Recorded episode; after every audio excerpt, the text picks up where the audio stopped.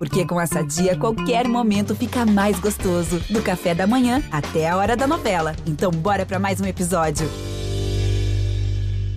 Fala comigo, torcedor gremista. Extra, extra. Essa é uma edição especial aqui do GE Grêmio. Por quê? Porque a gente resolveu disponibilizar aqui a íntegra da entrevista exclusiva que o técnico Thiago Nunes concedeu, tá? É para todos os veículos é, do grupo RBS. É, isso ocorreu é, na semana passada, tá? Foi antes do Grêmio é, divulgar os novos casos de Covid-19 e confirmar a, o próprio afastamento do treinador que está com Covid se recuperando, tá bem? Participam desse bate-papo eu, Eduardo Moura, pelo GE, é, o repórter da RBS TV, Fernando Becker, o repórter da Rádio Gaúcha, Douglas Demoliner, e o repórter de Gaúcha ZH, Felipe Duarte. Então fiquem agora com o papo exclusivo com o Thiago Nunes. Fez um balãozinho, levantou bonito. Gol!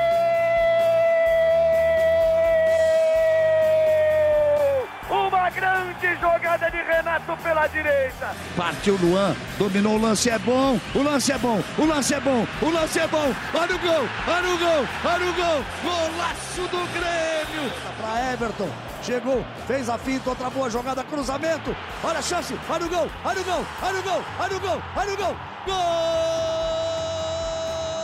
do Grêmio. A primeira pergunta. Bom, Thiago, prazer te te receber aqui no nosso bate-papo e, e, poder falar contigo, né? principalmente depois dessa conquista, já te parabenizando. Mas eu quero te perguntar sobre a, a, a tua primeira passagem pelo Grêmio, né? lá em 2013, no time sub-15, quando teve a oportunidade de trabalhar com alguns jogadores que agora estão no profissional, Darlan, Pierre, entre outros. Que Grêmio era aquele que, que tu pegou, porque você fez parte de um projeto que estava iniciando, de reestruturação das categorias de base, de implementação de um modelo de jogo e chega agora num estágio um pouco mais avançado. Quero que tu conte um pouco daquele projeto, daquela sementinha plantada e o quanto que tu encontra de, de dessa plantação já rendendo frutos agora em 2021. Prazer é meu poder estar conversando com vocês. Obrigado pela, pela oportunidade. Primeiro que era um momento particular da minha carreira. Né? Eu já tinha uma certa rodagem em clubes do interior do Rio Grande do Sul e, e outros estados.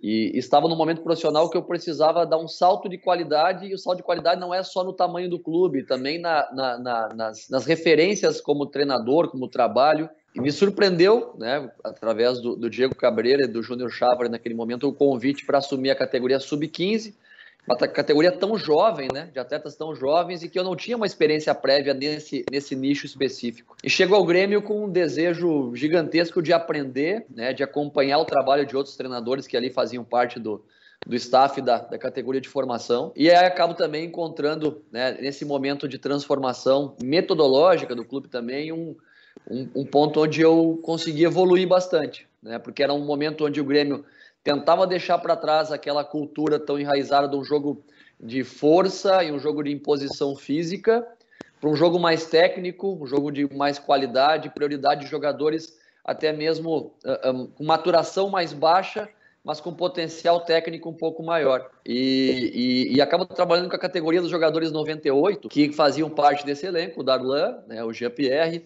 o Lincoln, uh, assim como outros jogadores que tinham nessa característica técnica uh, o seu principal atributo. Então eu acabo até brincando com os amigos que com esses jogadores que eu citei para ti, a maior parte dos jogos que a gente disputava eu sentava na, na, no banco de reservas e assistia e aplaudia os meninos, né? Então retorno retorno ao Grêmio nesse momento e reencontro, né, o próprio Lincoln, o próprio Darlan, mas também uma geração de atletas que fizeram parte daquela categoria, das categorias ali 9-6, 9-7, 9-8, 9-9 e que viraram, né, que chegaram na equipe principal. Né? Tu pega aí o, o, o, próprio Everton Cebolinha, né, entre outros que, que acabaram vindo nessa sequência de, de, de jogadores. O próprio Guilherme Guedes, né, lateral esquerdo, que, que era da categoria sub-14, não trabalhou diretamente comigo, mas que chegou na equipe principal. O Felipe Goleiro, né, Meglioraram, que também é um cara que chegou na categoria principal. E chego nesse momento onde o Grêmio consolidado, né, com uma ideia clara de jogo, um, um jogo que que, que se difere um pouco daquele time campeão de, da, da década de 90, que era um time de muita força, de muita velocidade, que hoje a gente tenta dar sequência no que foi construído mas sem perder a essência de uma equipe competitiva que, que é a base do futebol tricolor desde sempre.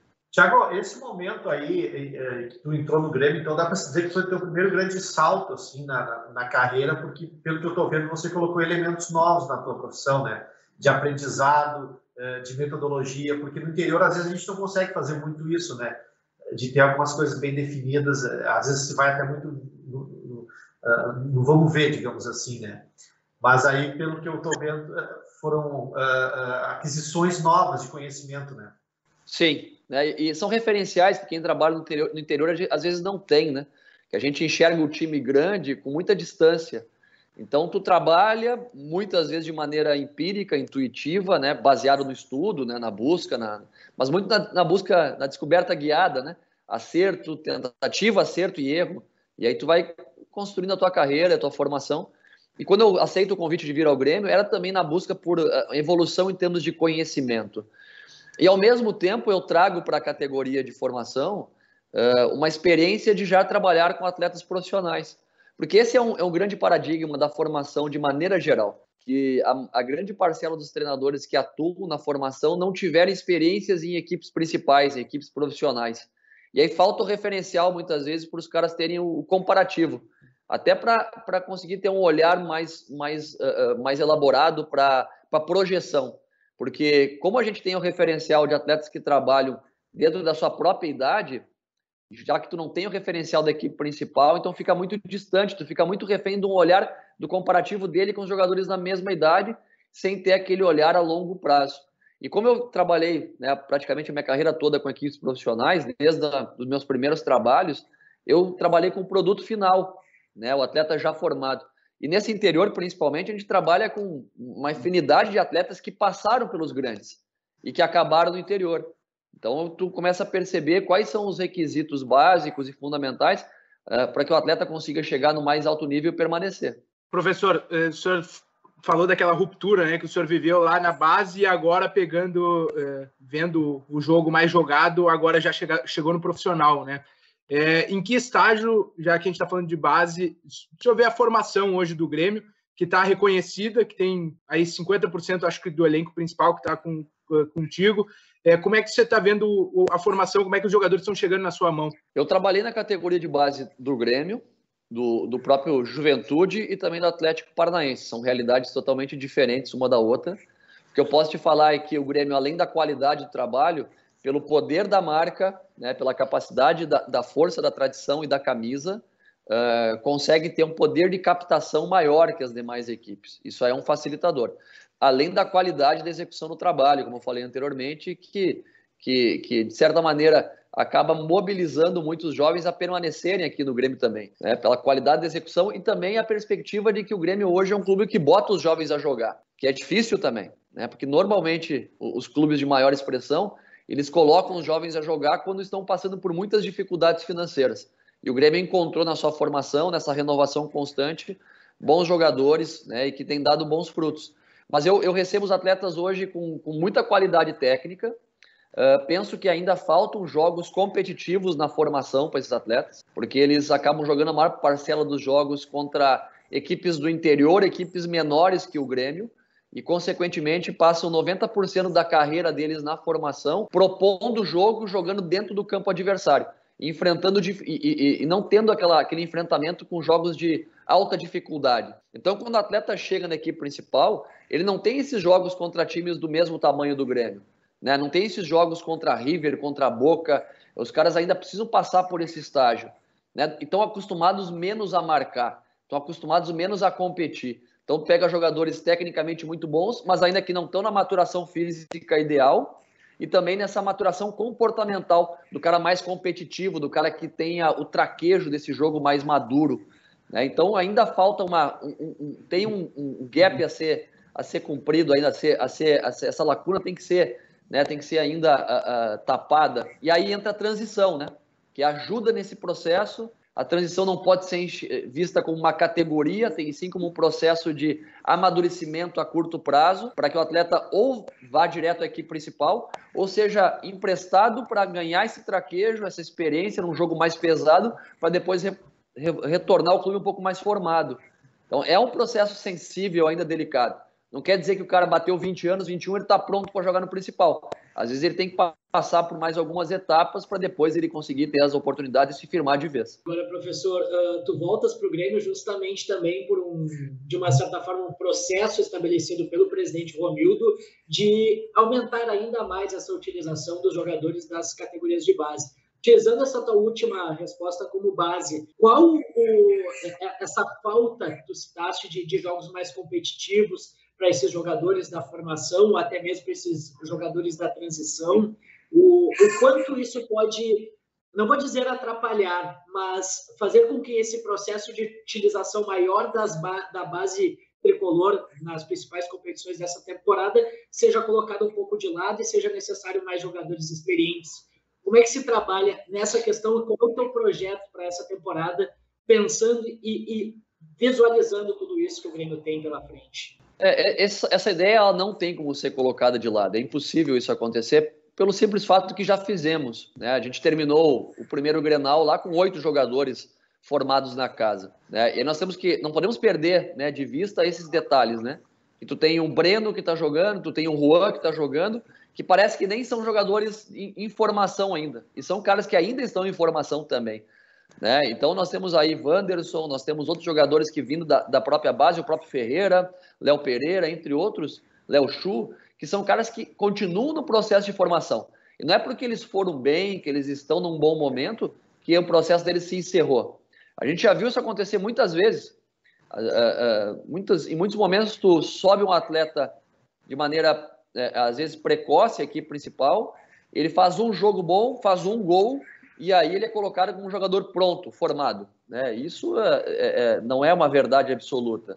Então a ideia é continuar, é, é dar continuidade a isso e, e lembrar né, que, que para que um atleta jovem ele consiga ter uma estabilidade, uma continuidade maior, ele precisa dos atletas experientes. Ele precisa de um momento bom. E aí o meu papel como treinador é entender o momento de colocar cada atleta. Existem atletas que tu tem que ir lançando aos poucos, em, jo em jogos melhores, em jogos em casa, ganhando, para depois colocar numa situação mais adversa, fora de casa, num contexto ruim, né, mais difícil, e depois sim colocar ele em qualquer circunstância. Então, o time de cada jogador ele é individual, não só pela maturidade emocional, mas pela física, pela técnica, pela tática e também a concorrência dentro do grupo, porque ninguém ganha posição né, somente porque foi muito bem na base. Ele tem que ganhar posição porque ele tem que disputar e ser melhor que o cara que ele está competindo no dia a dia, no treino. Ele tem que conquistar o respeito dos próprios colegas, dos companheiros. Eu costumo repetir que quem escala o jogador é ele mesmo, mas com o apoio dos mais experientes. Quando os mais experientes batem o olho no cara e falam assim: esse cara está sobrando. Né? A mensagem chega ao treinador. Né? Pelas, pelo, pelo dia a dia, pelo gestual, pelo apoio que esse cara recebe dentro do campo. E aí fica mais fácil na, na hora de colocar, mas é um processo que ele está encaminhado. A gente não vai deixar de fazer, vai continuar fazendo, mas cada atleta no seu tempo e no momento certo. A gente começou lá na base e está chegando agora no, no, seu trabalho no profissional, né? E eu quero fazer uma pergunta que é específica sobre um atleta que o senhor cruzou o caminho lá atrás, ajudou ele uh, nesse processo de maturação, que é o GPR, e no qual a torcida deposita uma confiança enorme para que ele possa render como rendeu na base. É, o que está acontecendo com o GPR? É uma questão física? É questão psicológica? O que, que se passa com o GPR? E aí já, já vou acoplar outro jogador que também se depositou muita confiança, um período rendeu demais e depois teve uma queda, e que o senhor também trabalhou, que foi o Luan, que acabou indo para o Corinthians e, e, trabalhou com o senhor. Tem semelhanças nesses dois jogadores? Não falo só da questão técnica, mas da, da capacidade psicológica, das, das, questões psicológicas, das questões físicas. Tem alguma semelhança entre esses dois atletas? Tem semelhança, sim, porque são dois atletas que, que emocionalmente são muito fortes, muito, muito fortes mentalmente. São caras aí que são cobrados com um nível maior do que os atletas na, na média, então sempre, sempre, sempre uma cobrança maior em cima deles e são caras que conseguem manter uma estabilidade emocional no dia a dia e nos próprios jogos que, que, que, que justifica porque são caras do mais alto nível. Uh, são caras que, que, que não são rápidos por característica física, isso aí não precisa nenhum, ser nenhum especialista para se perceber pela, pela questão da biotipia deles, são caras que têm uma, uma, uma, uma, movimentos um pouco mais lentos, mas eles são caras que têm um volume de rotação no campo alto. Né? Então eles rodam bastante, fazem distâncias longas. São caras de volume de jogo, de participação. Especificamente do, do Jean, ele é um cara que tem, e eu conheci lá atrás, e continua tendo e melhora esses atributos do passe longo, do passe curto, da, da capacidade de, de, de, trabalhar com a bola em cima do marcador, girando em cima dele, a finalização próxima da área, finalização um pouco mais distante. É um organizador de jogo também. Só que o jogador com essa capacidade ele tem que tocar mais vezes na bola. Ele tem que ter uma participação maior dentro do jogo. Então a gente tem que criar meios dentro do jogo para que ele possa ser mais efetivo, participar muito mais do jogo, não só na região de organização, mas na região de finalização da, da, da, da a gol também, naquela região onde as coisas se definem, e entender os atletas que vão combinar com ele, porque o futebol, de maneira geral, hoje, ele não permite que tu tenha muitos jogadores de característica de jogadores mais lentos em campo. Tu tem que ter jogadores complementares. Então, se tu vai tiver dois a três jogadores com uma característica de jogadores mais lentos, o teu time vai sofrer alguns aspectos. Então, o acompanhamento é importante também para que eles possam render no mais alto nível. Em cima disso aí, Thiago, tu acredita que esse tipo de jogador pode estar acabando no futebol? Até porque o futebol hoje exige mais velocidade na execução das jogadas e também na, na, na, na velocidade do, do, próprio jogador. Fernando, a gente, a gente é contemporâneo de um tempo onde o centroavante, o meia, e os pontas eles não tinham obrigação de marcar. E então, então esses caras eles retornavam até uma faixa a faixa central do campo. Mas isso acontecia porque os, os zagueiros, muitos laterais e o próprio volante não eram caras que construíam tanto. Né? Hoje os laterais viraram pontas, os volantes eles entram dentro da tua área uh, para fazer o gol e os zagueiros são os primeiros atacantes. Os caras constroem desde trás com o goleiro, inclusive. Então, se tu deixar hoje um zagueiro livre, ele vai conduzir e vai entrar com a bola dentro do teu campo. E aí o que acontece? Tu vai obrigar, obrigatoriamente tu vai ter que sair um volante teu, um meio-campista para marcar esse zagueiro e vai sobrar um meio um atacante adversário.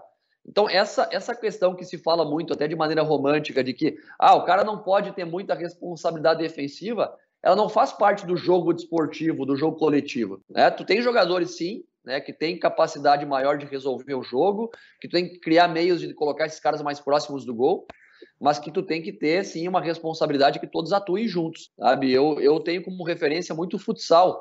O futsal, quando eu, quando eu tentava jogar a bola, o futsal era 3-1, tinha um pivô lá na frente, um fixo aqui atrás e dois alas que corriam. Hoje o futsal é 4-0, hoje todo mundo joga e tem o goleiro linha que entra ainda, sabe? Então, cada vez mais a exigência, ela, ela tem direcionado para isso. Então, esse jogador que tem menor responsabilidade defensiva, que ele tem uma participação menor no jogo, que ele é criativo, mas ele não é um cara que, que atua tantas vezes dentro do campo, ele está perdendo espaço e aí basta ver o mercado. Hoje tu vê a, a, Champions League, quantos jogadores dessa característica jogam hoje na Champions? Os caras acabam tendo mercados em, uh, espaço em mercados secundários, como MLS, como mercado árabe, sabe? Outros mercados, cada vez menos tu tem esse jogador criativo, mas com, com, baixa taxa de participação do campo. Mas, professor, é possível estimular esse cara? Não nominamos aqui, a gente estava falando do GPR, mas esse jogador que talvez participe menos é, da, da fase defensiva do jogo, que seja menos intenso, é possível estimular ele em treino, em, em comportamentos, no dia a dia, para que isso mude um pouquinho? Ou essa característica do atleta acaba sendo dele e, e fica difícil trabalhar em cima disso? Não, todo mundo pode ser estimulado, ser humano. Né? Eu costumo dizer que, que correr, né, disputar, correr, competir, não tem a ver com parte técnica. Correr tem a ver com disposição. Né? Então o cara pode fazer porque está é, tá todo mundo é, é, sendo capaz para isso. Muitas vezes a imprensa faz um desserviço para nós, né? Porque vende a imagem de que, de que o cara não precisa marcar, porque ele tem uma qualidade diferenciada, porque ele tem que ser preservado. E isso chega através de, né, da, da assessoria dele, do empresário dele, do pai dele, né? E, e, se cria uma redoma em volta do atleta que esse cara tem que ser tratado diferente dos outros, porque ele tem o poder de resolver o jogo. E realmente esse cara tem que ser tratado diferente no que tange a criar meios para que ele possa estar mais próximo das ações que definem o jogo. Mas a responsabilidade tem que ser compartilhada, sabe? A gente fala de um jogo coletivo, a gente não fala de um jogo, né, de um jogo individual. Então, na minha ótica, pelo menos, é, é dessa maneira. Todo mundo tem capacidade de se desenvolver. Agora, o futebol, de maneira geral, no mundo todo, nos mostra que cada vez mais a participação coletiva te aproxima de vencer campeonatos. A participação individual te ganha jogos, mas campeonatos tu ganha com participação coletiva. Professor, a gente vem numa, numa sequência do Grêmio de desde o trabalho do, do Roger, do Renato e agora com o senhor, uma linhagem de, desses armadores, jogadores, uh, camisa 10, que tem essa, essa utilização, essa função dentro do time do Grêmio e que sempre tiveram essa dificuldade da velocidade. Daí eu vou citar o Douglas, que foi o primeiro é, vencedor nessa linhagem, depois o Luan e agora o Jean-Pierre. Então, uma das alternativas durante todo esse trabalho do Grêmio, a gente foi vendo, por exemplo, o Douglas estando praticamente sempre no campo, é, no campo ofensivo, sem participar muito da marcação, o Luan também aparecendo muitas vezes como falso 9, o Jean-Pierre, já que a gente citou no nome dele, sendo adiantado cada vez mais, ficando mais próximo da área e tirando essa, não vou dizer obrigação, mas essa necessidade de ser esse marcador, de participar, como a gente está falando, que é importante hoje no futebol, é uma alternativa para ti ou não existe como hoje nesse novo futebol moderno? Olha, não é questão de não existe, sabe? Mas eu acabei de falar para ti, tu tá trazendo a fala que eu acabei de dizer, né? Que ele, ele, po ele poderia ter uma, uma, uma, uma, certa liberdade de não marcar, de não participar da fase defensiva. Sabe? E acabei de justificar para ti que, que realmente são fatos que hoje, de acordo com o adversário que tu enfrenta, tu precisa uma participação. Se a gente vai jogar contra o Flamengo, contra o São Paulo, contra o Palmeiras, onde os zagueiros do. do tu pega um, um, um Rodrigo Caio, tu pega um, um zagueiro que nem o Arão hoje que está jogando no Flamengo, que conduz a bola para dentro do teu campo. Se esse cara não acompanhar, ele vai criar, vai, vai ter problema para a gente defender. É, existe uma necessidade de uma participação coletiva de todos. Contra equipes que têm uma inferioridade técnica, muitas vezes isso aí pode acontecer. Tá? Mas é, contra, contra times do mais alto nível, todos têm que ter uma participação efetiva. Né? E tu citaste aí o Douglas, citaste o Luan, como se esses caras não participassem da fase defensiva. Eu discordo. Esses caras eles participavam sim né, com pós-perda agressivo. O Grêmio era uma, era uma, equipe que tinha no seu, no seu meio-campo e, na, e principalmente nos laterais jogadores de muita profundidade pelo lado e traziam jogadores de meio que se aproximavam e tinham um volume de jogo, de posse de bola muito grande e que deixavam os seus zagueiros num contra um praticamente o jogo todo.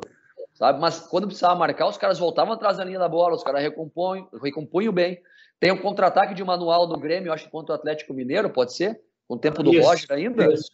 Que o, que o Douglas pega essa bola onde? Tu recorda onde é que ele, recorda? ele pega? Ele, ele pega, pega na, na intermediária defensiva, né? Exatamente, na intermediária defensiva. Então, quer dizer que ele estava participando da fase defensiva uhum. nesse, nesse momento. Né? Então, eh, existe sim uma responsabilidade de todos. Né? E repito, equipes que vencem campeonatos, elas têm que se comprometer em todos os momentos da partida, não só para defender, que a gente está focando agora, mas também para construir, para atacar. Porque vai chegar um momento que o adversário vai te marcar tão bem que os caras que vão ter liberdade para jogar vão ser teus zagueiros. E aí como é que tu vai fazer? Os zagueiros não vão jogar? É, esses caras vão ter que também ter qualidade para jogar, para propor. Então é um, um, jogo sistêmico e que da maneira que caminha o futebol no mais alto nível, todo mundo tem responsabilidades que têm que ser compartilhadas. Professor, o, o calendário do futebol brasileiro ele não, não permite que se jogue e se repita o time toda quarta-feira, todo domingo, são inúmeros torneios. E, um tempo enxuto, né, de trabalho e de execução desse, desse trabalho nos jogos. É, o, o, alguns jogadores mais experientes, mais velhos, acabam sentindo muito mais esse peso do que os jovens. E no caso do Grêmio, a gente viu na última temporada o Maicon passar por isso, né, o Jeromel também. O senhor viveu uma situação no Atlético Paranaense com o Lúcio Gonçalves, que de titular, jogador importante, figura talvez mais experiente da equipe, acabava sendo deixado para o segundo tempo, entrava nos minutos finais, para dar um outro ritmo à partida. O Maicon pode se encaixar nesse perfil também, ser um jogador que daqui a pouco seja deixado para alguns jogos específicos ou para um cenário específico de, das partidas? É, eu tenho que conhecer um pouco melhor da, da, da, rotina do nosso, nosso grupo na sequência de jogos. A gente ainda está conhecendo né, como os jogadores reagem na sequência de jogos. Tu citasse o Atlético né, e também no, no, no Corinthians, em outros clubes que trabalhei. Uh, a gente consegue, a médio prazo, estabelecer aí uma quantidade de jogos que cada jogador resiste em sequência. Quando eu falo resiste, é risco baixo de lesão e também a questão da performance, sabe? Então, é, é porque naturalmente, com a sequência de jogos, a qualidade técnica cai pelo desgaste físico, então isso nós temos que considerar. E o Maico, sim, pode ser esse atleta, né? porque ele é um cara que, que, que requer cuidados especiais, não só pela idade, mas pela, pela constituição dele. É um cara que tem rotação dentro do campo, é um cara que faz força, né, um jogador de força para exercer a posição que ele exerce. Então nós temos que ter um cuidado sim especial com ele. Ele vai alternar jogos que ele vai iniciar como titular, vai alternar jogos que ele vai entrar no decorrer, vai ter jogos que ele não vai entrar.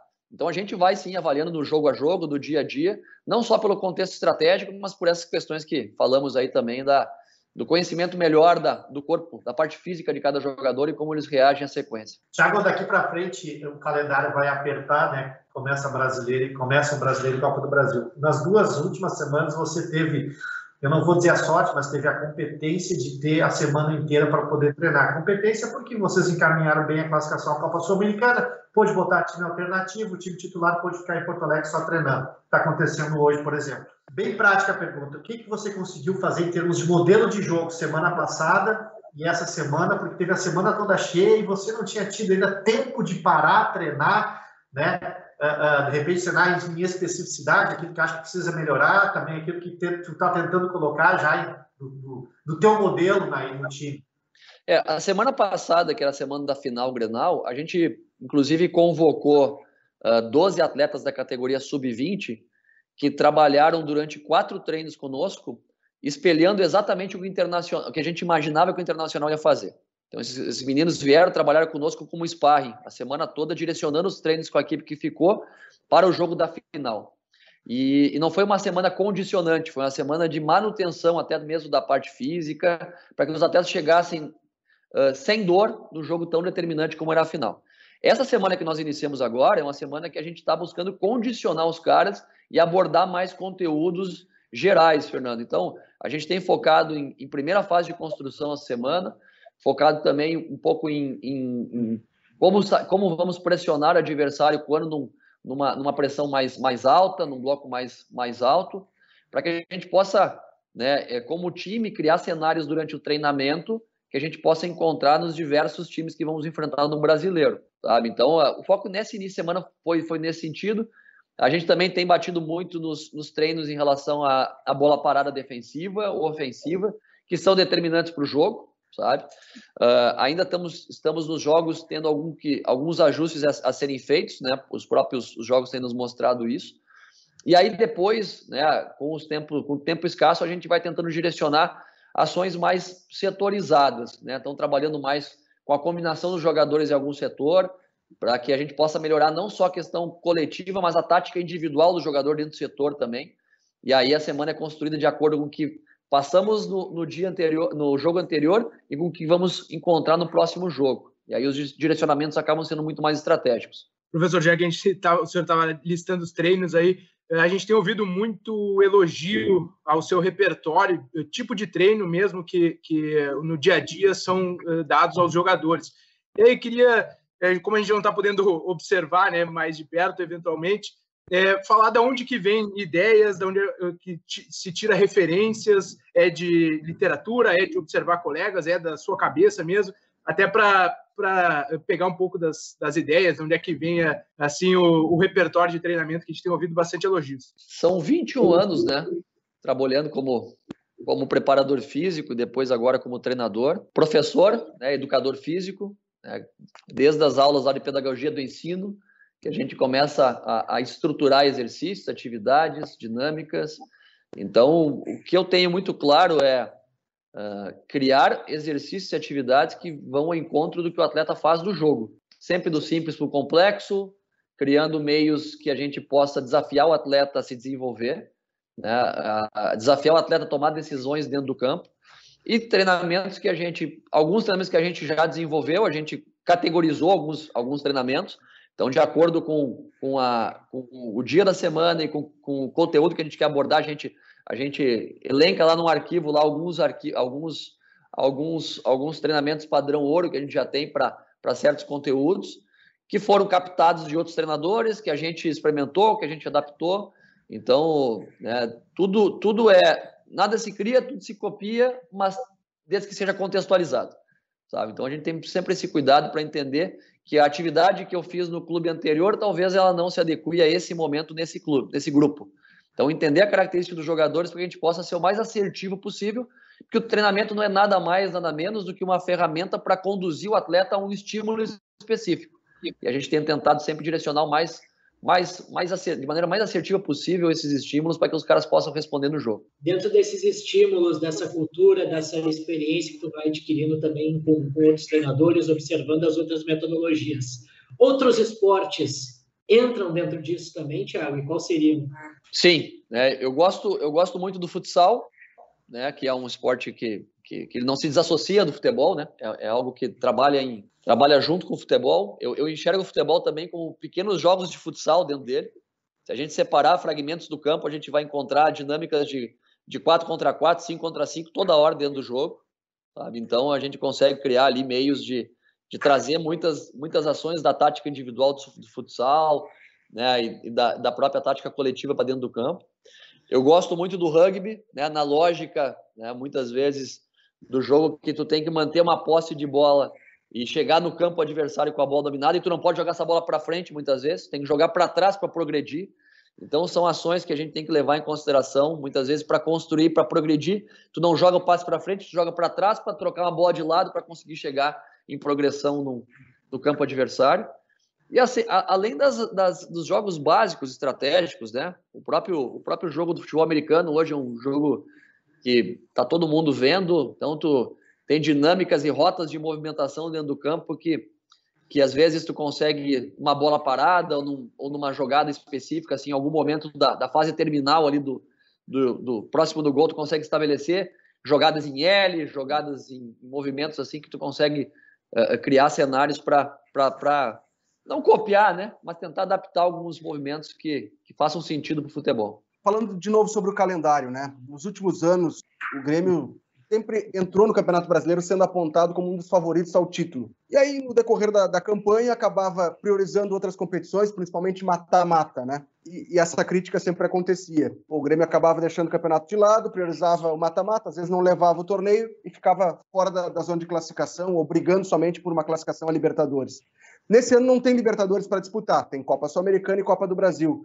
A pergunta que eu quero lhe fazer é: o Grêmio de 2021 do Thiago Nunes, ele entra mais focado no, nos pontos corridos em outras temporadas? Ah, o Grêmio Uh, entra focado em todas as competições da mesma maneira. E aí o, a, a, as competições vão nos dando o direcionamento do que nós vamos fazer no decorrer da temporada, sabe? A gente vai entendendo como vai, vai, vai competindo, como vai indo em todas as competições. Eu não tenho nesse momento, né, a, nenhum tipo de prioridade em relação a, a, a, competições específicas. A prioridade é o próximo jogo sempre e a gente vai se desenvolver dessa maneira.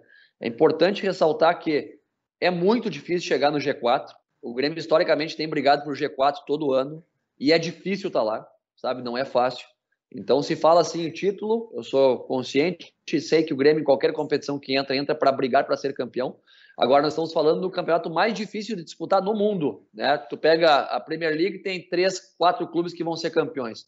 Tu pega a, a, a Liga da Espanha, são dois ou três que vão ser campeões. Agora o Atlético Madrid foi campeão. Tu pega na, na Alemanha, são dois ou três. Tu pega em todos os campeonatos são dois, dois ou três. Aqui tu tem sete, oito times que podem brigar né, para entre G4, G6 e ser campeão. Então é o campeonato mais difícil de disputado e a gente vai ter que avaliar jogo a jogo durante a temporada. Thiago, voltando um pouco ao jeito de jogar, o modelo de jogo, você gosta do jogo de posição? O que, que acha? Eu creio que a gente já pratica o jogo de posição há no mínimo há 30 anos. Na verdade, só se criou uma nomenclatura para o jogo que já se fazia. Né? Porque quando tu diz para o ponta direita, joga nesse setor, diz para o ponta esquerdo, joga nesse setor, joga para o médio volante, joga nesse setor, para o outro, outro médio volante, joga nesse setor, sabe? Cria meios de que exista uma construção setorizada, busca por superioridade numérica na primeira fase de construção, rompendo primeira linha e acelerando bola dentro dos setores. Sabe? É, eu não vejo novidade nesse sentido. Eu vejo, na verdade, uma cultura que não era difundida e que, quando se instituiu nomenclaturas e começou a se estudar mais sobre, e se chega com a maneira institucional aqui no Brasil para aplicar essa metodologia, né, parece que tudo é novo. Eu creio que todos nós exercemos o jogo de posição, com exceção de algumas equipes que, que, que, que, que, que causam desequilíbrio por superioridade numérica, trazendo jogadores de várias regiões do campo para criar essa superioridade em, em regiões determinadas do, do, do, do, campo de jogo, sabe? A, a, grande parcela das equipes joga um jogo de posição e sem, sem usar a nomenclatura. Professor, eu queria citar uma frase eh, que o senhor citou na última coletiva, né, do o jogo pertence aos jogadores. É, foi bastante elogiada, difundida, eu acho assim, chamou atenção, é, e queria que a gente pudesse aumentar esse conceito, né, é, hoje se fala muito de estratégia, do, da importância dos técnicos e tal, mas também dentro de campo, protagonistas estão ali para executar e às vezes executar com liberdade em cima de modelos. Né? O senhor pudesse falar da, da motivação, até para usar essa frase ali na, na, entrevista coletiva, e o que o senhor pensa mais ou menos sobre isso? É, uma das preocupações que eu tenho no que tange a formação é que nós treinadores, e aí um dos motivos da supervalorização dos treinadores e da contínua troca de comandos é o fato de que o treinador virou o eixo central do jogo, porque os atletas, por culpa dos treinadores, começaram a se tornar dependentes do roteiro a ser dirigido dentro do campo, sabe? E o atleta quando começa, quando precisa de roteiro, ele valoriza o trabalho do treinador e aí nós começamos a criar problemas na tomada de decisão do atleta dentro do campo porque as, as, as, as, principais momentos do jogo eles se decidem não por combinações perfeitas e geométricas dentro do campo. Eles se definem por situações instintivas, de sensibilidade, de movimentos de combinação que não são treinados na, na, na grande maioria. Né? Tu cria meios de colocar os atletas em condição de tomar decisões para que eles possam resolver o jogo defensiva e ofensivamente. Né? Então, o, o, o treinador ele tem que ser um cara estratégico, ele tem que ser um facilitador das, das ideias do jogo, mas no final das contas, e, e, colocar em campo atletas que se complementem por característica, mas no final das contas a decisão ela tem que ser dos atletas, a sensibilidade do cara do campo é única. Eu costumo repetir muito para os atletas que normalmente a primeira escolha quando ele vai tomar, a primeira decisão dele é a mais acertada, é a mais assertiva. Porque um cara que chega na Série A do brasileiro, chega no Grêmio, no mais alto nível, ele já é diferente por natureza. Ele já passou por um funil muito grande em relação aos demais concorrentes. Então esse cara já tem instintivamente capacidade de decidir muitos fatores dentro do campo. O treinador ele tem que ter a leitura de não tolir isso, empoderar o atleta para que ele possa fazê-lo e tentar ajudar que ele possa enxergar novas possibilidades do campo. Por isso que eu continuo acreditando que o, o jogo é dos jogadores. No momento que o jogo passa a ser do treinador, a gente tira a qualidade do atleta, deixa em segundo plano, estabelece rotas e, e, e roteiro para o atleta e acaba perdendo né, aquele envolvimento que o atleta tem que ter com o jogo e com o próprio comprometimento com seus companheiros e com o propósito maior que é o propósito de, de competir para vencer. Professor, então, na sua, na sua opinião, por que, que o futebol não é avaliado dessa forma e sempre acaba sobrando para os técnicos, como mesmo o senhor citou? Que é muito mais fácil para o treinador defender o seu emprego quando ele estabelece roteiros muito claros para o atleta. E para o atleta, muitas vezes, também é mais fácil ele obedecer e cumprir a função do que ele ter que to tomar a decisão por si. Fica cômodo para todo mundo. O treinador consegue explicar melhor, o atleta consegue ter menos responsabilidade a, a, a, ser carregada no dia a dia no jogo, né? E aí, consequentemente, a gente tem um jogo que é mais chato, mais burocrático, mas que também, né, uh, uh, acaba sendo, acaba sendo, como eu disse antes, mais fácil de você conseguir explicar externamente, porque a pressão hoje é gigantesca. Hoje, hoje tu perde um jogo, tu tá, tu tá sendo julgado e, e colocado numa berlinda para ser demitido a qualquer momento. É, professor, eu quero lhe fazer uma pergunta sobre o Douglas Costa, né, que foi anunciado nessa semana, principal reforço do Grêmio para a temporada, talvez a principal contratação nesse momento da temporada do futebol brasileiro e que foi um menino que surgiu aqui no Grêmio no momento que o Grêmio jogava, como o senhor falou, naquele estilo de futebol força, um estilo mais reativo, e ele era um meia central, que esperava da criatividade do meio para frente, com nem tantas atribuições defensivas. Na Europa ele evolui, vira um ponta de velocidade, explosão muscular, ganha massa muscular e volta agora para o Grêmio totalmente identificado. Que Douglas Costa é esse que o senhor está esperando? Já conversou com ele? Ele superou aquela etapa de, de, lesões musculares que atrapalhou o andamento dele na Europa, na Alemanha, na seleção brasileira. Quem é esse Douglas Costa que volta para o Grêmio agora? É, eu, eu, não, eu não tive nenhuma conversa ainda uh, uh, uh, para debater todos os pontos que tu abordou aí tá, com ele. Eu tive uma, uma, conversa muito superficial ainda com ele no início. Estou deixando ele muito à vontade agora no início, se, se adaptar ao clube, se adaptar aos companheiros uh, ah, para depois poder, poder colher com mais tranquilidade as primeiras impressões dele e a gente tem um alinhamento de expectativas. Né? Uh, o Douglas Costa que a gente contratou não é o Douglas Costa que saiu do Grêmio, o Douglas Costa que foi contratado foi esse Douglas Costa agora, com 30 anos, maduro, uma rodagem internacional e que ainda entrega um alto nível de performance e que ainda tem ambições dentro da carreira, não só de defender o Grêmio, mas acredito ainda que ambição de seleção brasileira, ambição ainda de grandes conquistas sabe? Então, Imagino que esse Douglas Costa, esse Douglas Costa aqui, que o Grêmio tenha contratado, vai ser o Douglas Costa que a gente vai poder contar, todo, com toda, durante toda a temporada. Sobre a questão das lesões, né, uh, a gente não tem o conhecimento ainda como, como foi a rotina dele de treinamentos lá, né, para saber com efetividade o que, que tem de envolvimento emocional, físico, de sobrecarga, o porquê que aconteceram essas lesões. Mas a gente tem um departamento muito competente aqui no departamento médico, na preparação física, para que possamos ter o máximo de cuidado para prepará-lo não só para um jogo, mas para uma temporada toda. Né? E aos poucos ele poder estar inserido no trabalho. Tiago, dentro da, da tua resposta anterior, que o jogador é, é, ele toma as decisões lá dentro do campo, né? ele, ele decide qual caminho vai tomar, claro, dentro daquele direcionamento que ele recebeu. Você acredita que no terço final ali você está bem servido de jogadores nesse sentido? Porque você, você tem agora velocistas pelos lados, você tem jogadores bons no um contra um, que às vezes é fundamental para furar a retranca, e você tem ali no comando um definidor né, que está fazendo gol uh, a todo direito, digamos assim. Uh, uh, e não só, não só nas posições de titular, como você tem opções boas, né, nessas características que eu te passei. Você acredita que está bem servido de jogadores ali na, naquele terço final? Sim, temos ótimos jogadores, uh, jogadores com capacidade realmente de resolver as, as, uh, as, os problemas do jogo no que tange ao, ao desequilíbrio, um contra um, a finalização, as combinações de jogadas naquela região de campo.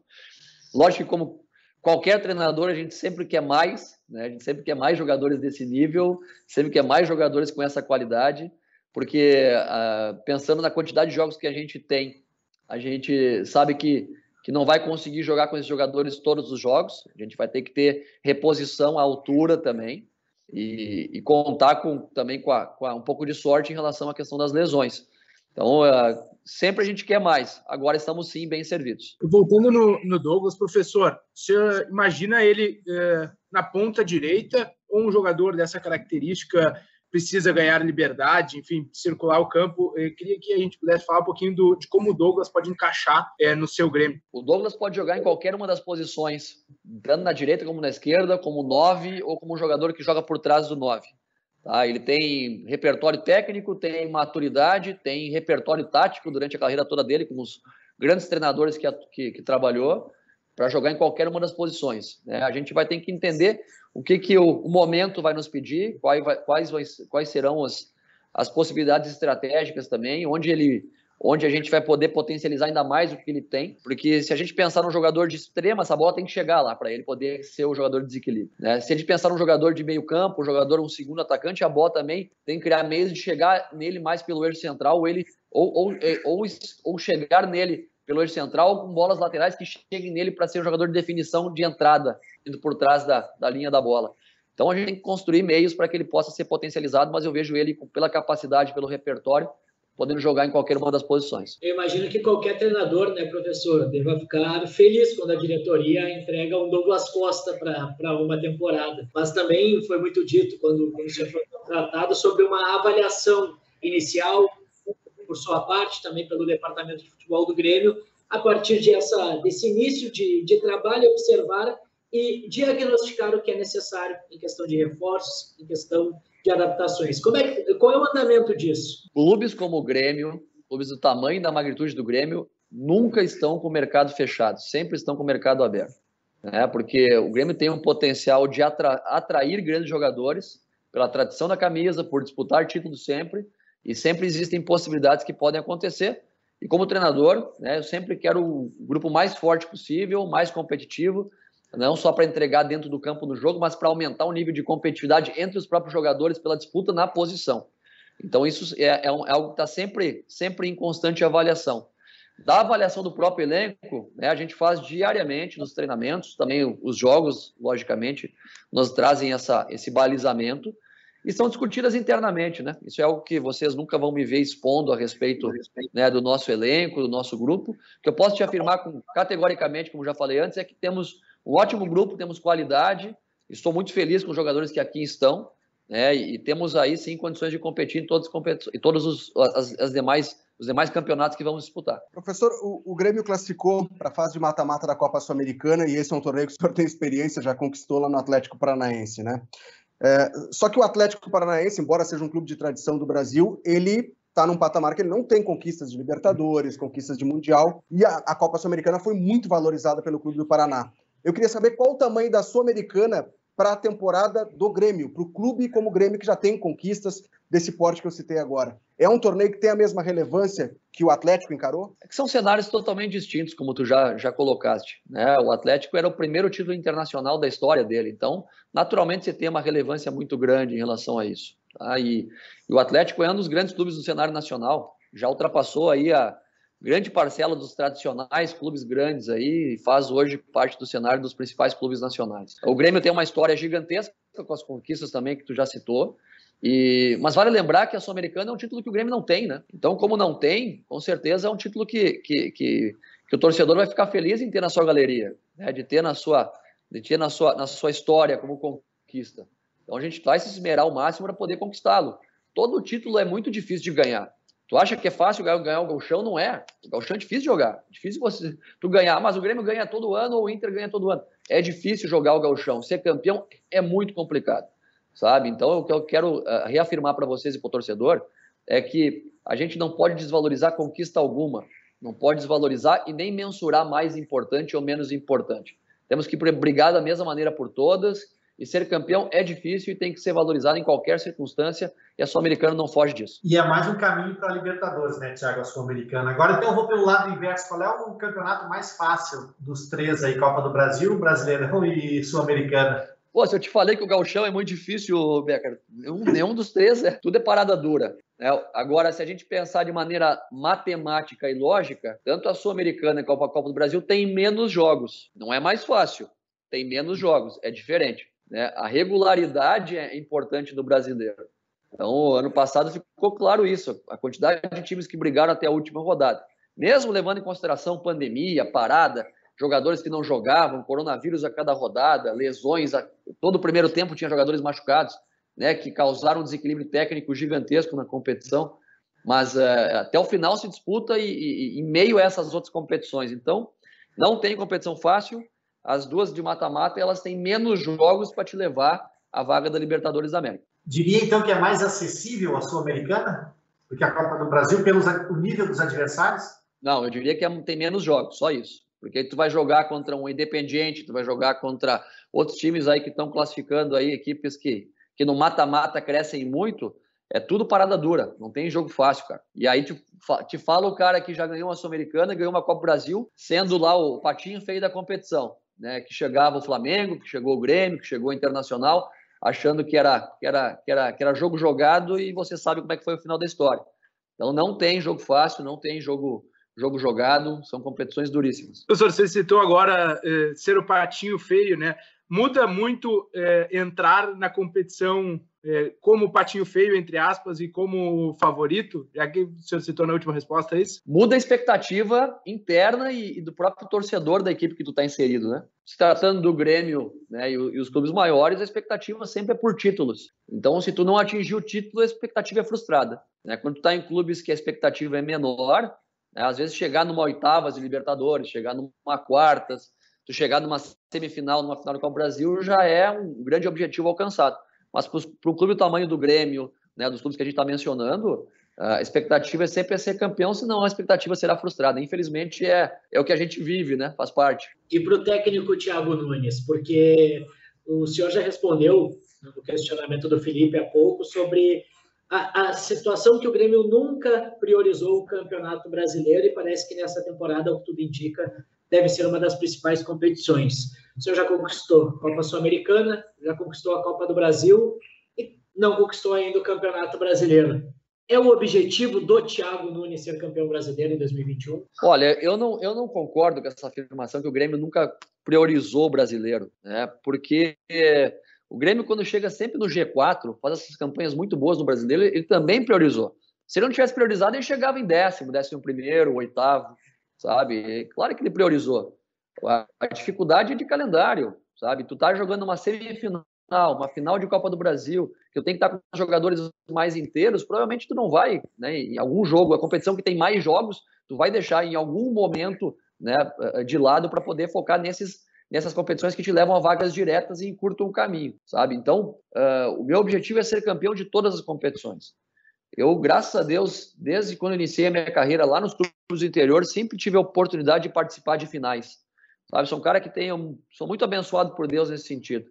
Sabe, fui campeão em clubes de segunda divisão de estadual, fui campeão em estadual já em, em três estados diferentes, né? Em quatro estados diferentes agora no Campeonato Gaúcho. Cheguei em finais de categoria de base, cheguei em final de Copa do Brasil, joguei final de Recopa, joguei muitas finais porque né, eu me considero um cara competitivo e luto por todos os campeonatos sempre.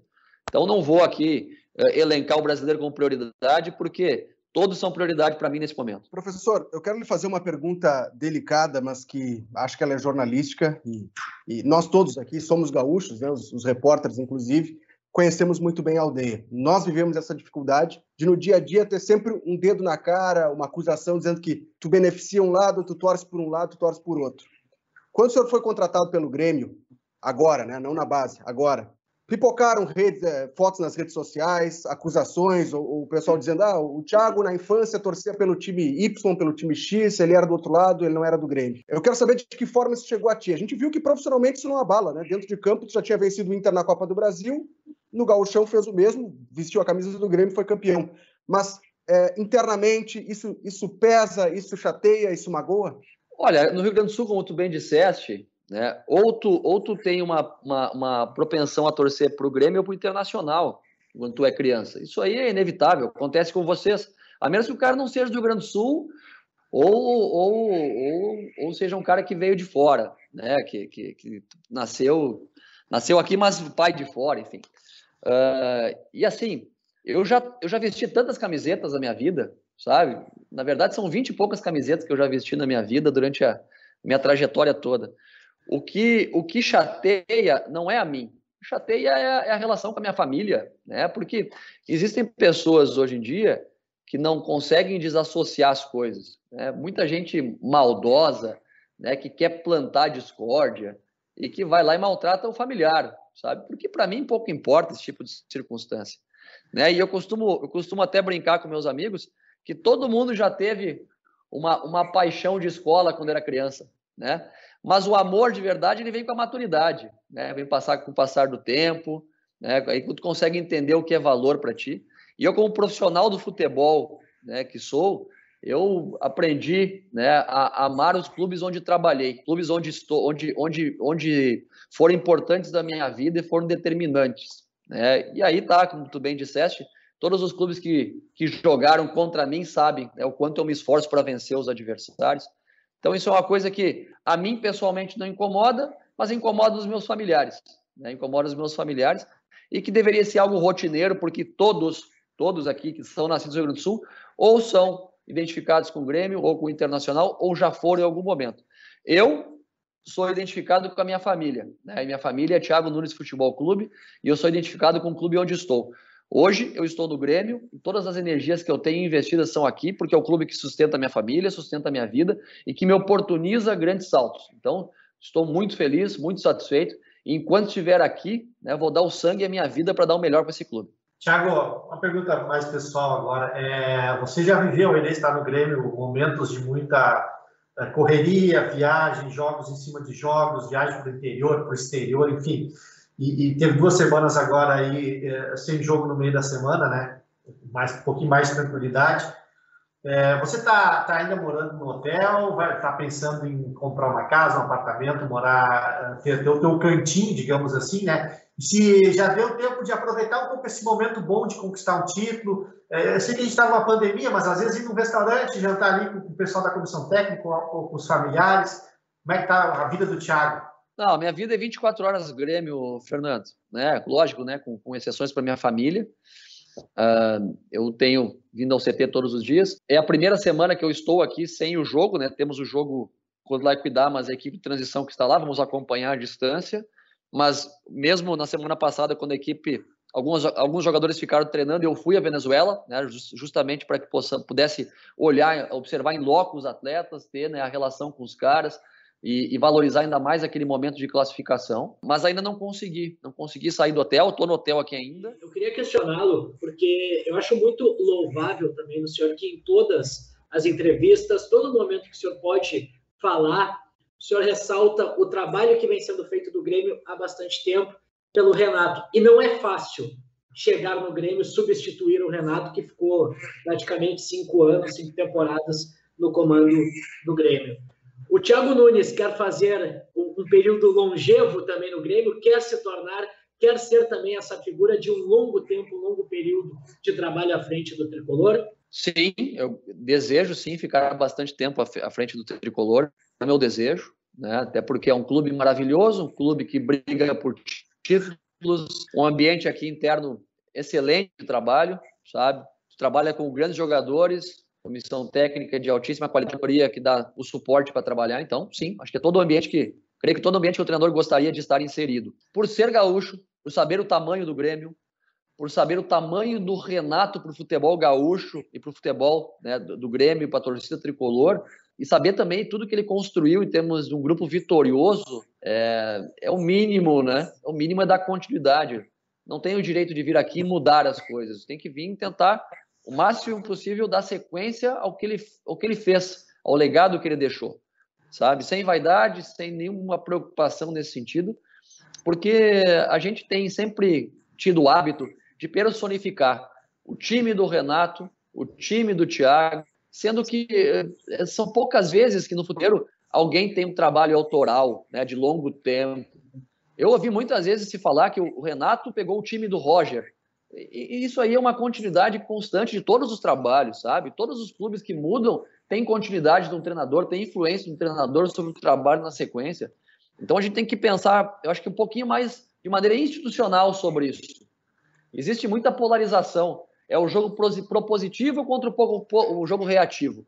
É quase dizendo que é o jogo bonito contra o jogo feio, sabe? É o jogo do treinador X contra o treinador Y. E nós temos que pensar o futebol de uma maneira mais sistêmica, continuidade, trabalho, ideias, atletas, avaliar a performance de atletas, o quanto esses caras fazem bem para o jogo, para as questões estratégicas. É, por mais que a gente observe o jogo de maneira passional, também enxergar o futebol como um jogo desportivo, de ganhar, de perder, né, de, de, de criar mais chances de gol que o adversário, de entender o porquê as ações são construídas dentro do campo, entender que existe um fator aleatório de sorte que, que comanda o futebol também. Senão a gente vai criar sempre um cenário de polarização e que elegemos a cada 90 minutos o culpado e, e, o herói de cada, de cada, de cada vitória e derrota. Bom, professor, é, queria lhe fazer uma pergunta sobre o Tite, que hoje é técnico da seleção brasileira. Se fala muito né, sobre esse trabalho a longo prazo que já vem é, sendo executado na seleção por técnicos gaúchos. Há 20 anos o Tite fazia um caminho muito parecido com, com o do senhor agora, né? Saía Claro que o senhor veio do, do, do Corinthians, veio do Atlético Paranaense, veio dessas experiências, mas o Tite vinha também do interior, nascido no interior do Rio Grande do Sul, pegava o Grêmio, era campeão gaúcho e começava uma jornada. O senhor já viveu essa outra jornada lá em Atlético Paranaense e Corinthians. Mas eu queria saber o que, que representa o Tite na sua trajetória. Ele chega a ser um espelho, e quais são as suas influências de técnicos nascidos no Rio Grande do Sul ou fora? Quais são os profissionais que, que, que, fazem brilhar o olho? Quais os trabalhos que lhe influenciam? Sim, o Tite é uma referência né? E, e tem uma coincidência né, com ele, porque é, ele treinou o Veranópolis, eu também treinei o Veranópolis. Né? Eu tenho um quadrinho lá, meu, do lado dele, lá da, da, do time que ele treinou. Eu tenho um time, o time que eu treinei está do ladinho dele. Pedi para colocar do lado dele lá, justamente para chamar coisa boa. E dali em diante, realmente, as coisas se transformaram na minha vida profissional, sabe?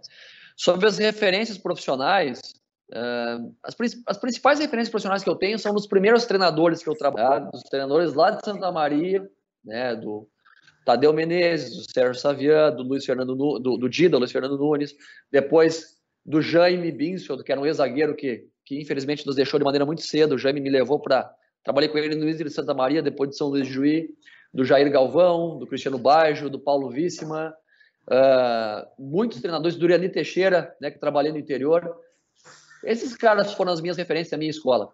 Porque, lógico, que eu observo o trabalho do Guardiola, do Klopp, do Mourinho, do, do Murici, do Tite, sabe, do, do Celso Rotti, do Cláudio Duarte, do Tassilo Gonçalves. Eu acompanhei o trabalho desses caras todos, a vida toda, sabe, do Antônio Lopes. Só que quem eu vi no dia a dia em loco foram esses caras aí, sabe, que me ensinaram a trabalhar, que me ensinaram a me relacionar com jogadores. Esses caras, para mim, foram a minha escola. Assim como eu fui trabalhar na base depois, vi o trabalho do, do Jaime, uh, do James, perdão, do James, que, que hoje é auxiliar do Mano, vi o trabalho do Mabilha, vi o trabalho do, do, do, do Gabardo, vi o trabalho do pessoal que trabalhava no Juventude, enfim. Então, a gente vai trocando figurinha com os caras que a gente vai convivendo, sabe? E vai se inspirando nas histórias de muita gente. Histórias como o do Tite são inspiradoras porque nos fazem acreditar. Mas as minhas referências de futebol são esses caras que eu falei aí. Cara, é o seguinte, de minha parte eu te agradeço, a gente terminou o tempo aqui, eu não sei se tem algum colega que tem mais alguma pergunta, mas eu, eu, eu terminei aqui, te agradeço. Você tem, o Douglas de Molinieri, Dado, vocês têm alguma pergunta? Não, de minha parte só agradecer mesmo, muito obrigado pelo, pelo bate-papo. Obrigado mesmo e boa sorte nessa, nessa temporada, professor. Obrigado mesmo por, por essa atenção conosco. Valeu, gente. Obrigado? Fique com Deus. Abração. Pois bem, aí foi essa entrevista, esse papo muito bom com o técnico Thiago Nunes, falando sobre várias situações do Grêmio, sobre situações do futebol no geral. Você pode nos encontrar em ge.globo/grêmio e também nas demais plataformas aí de streaming de áudio, é, como o Spotify, como o Apple Podcasts aí, a da sua preferência, tá bem? Um abraço, fica com a gente, até a próxima.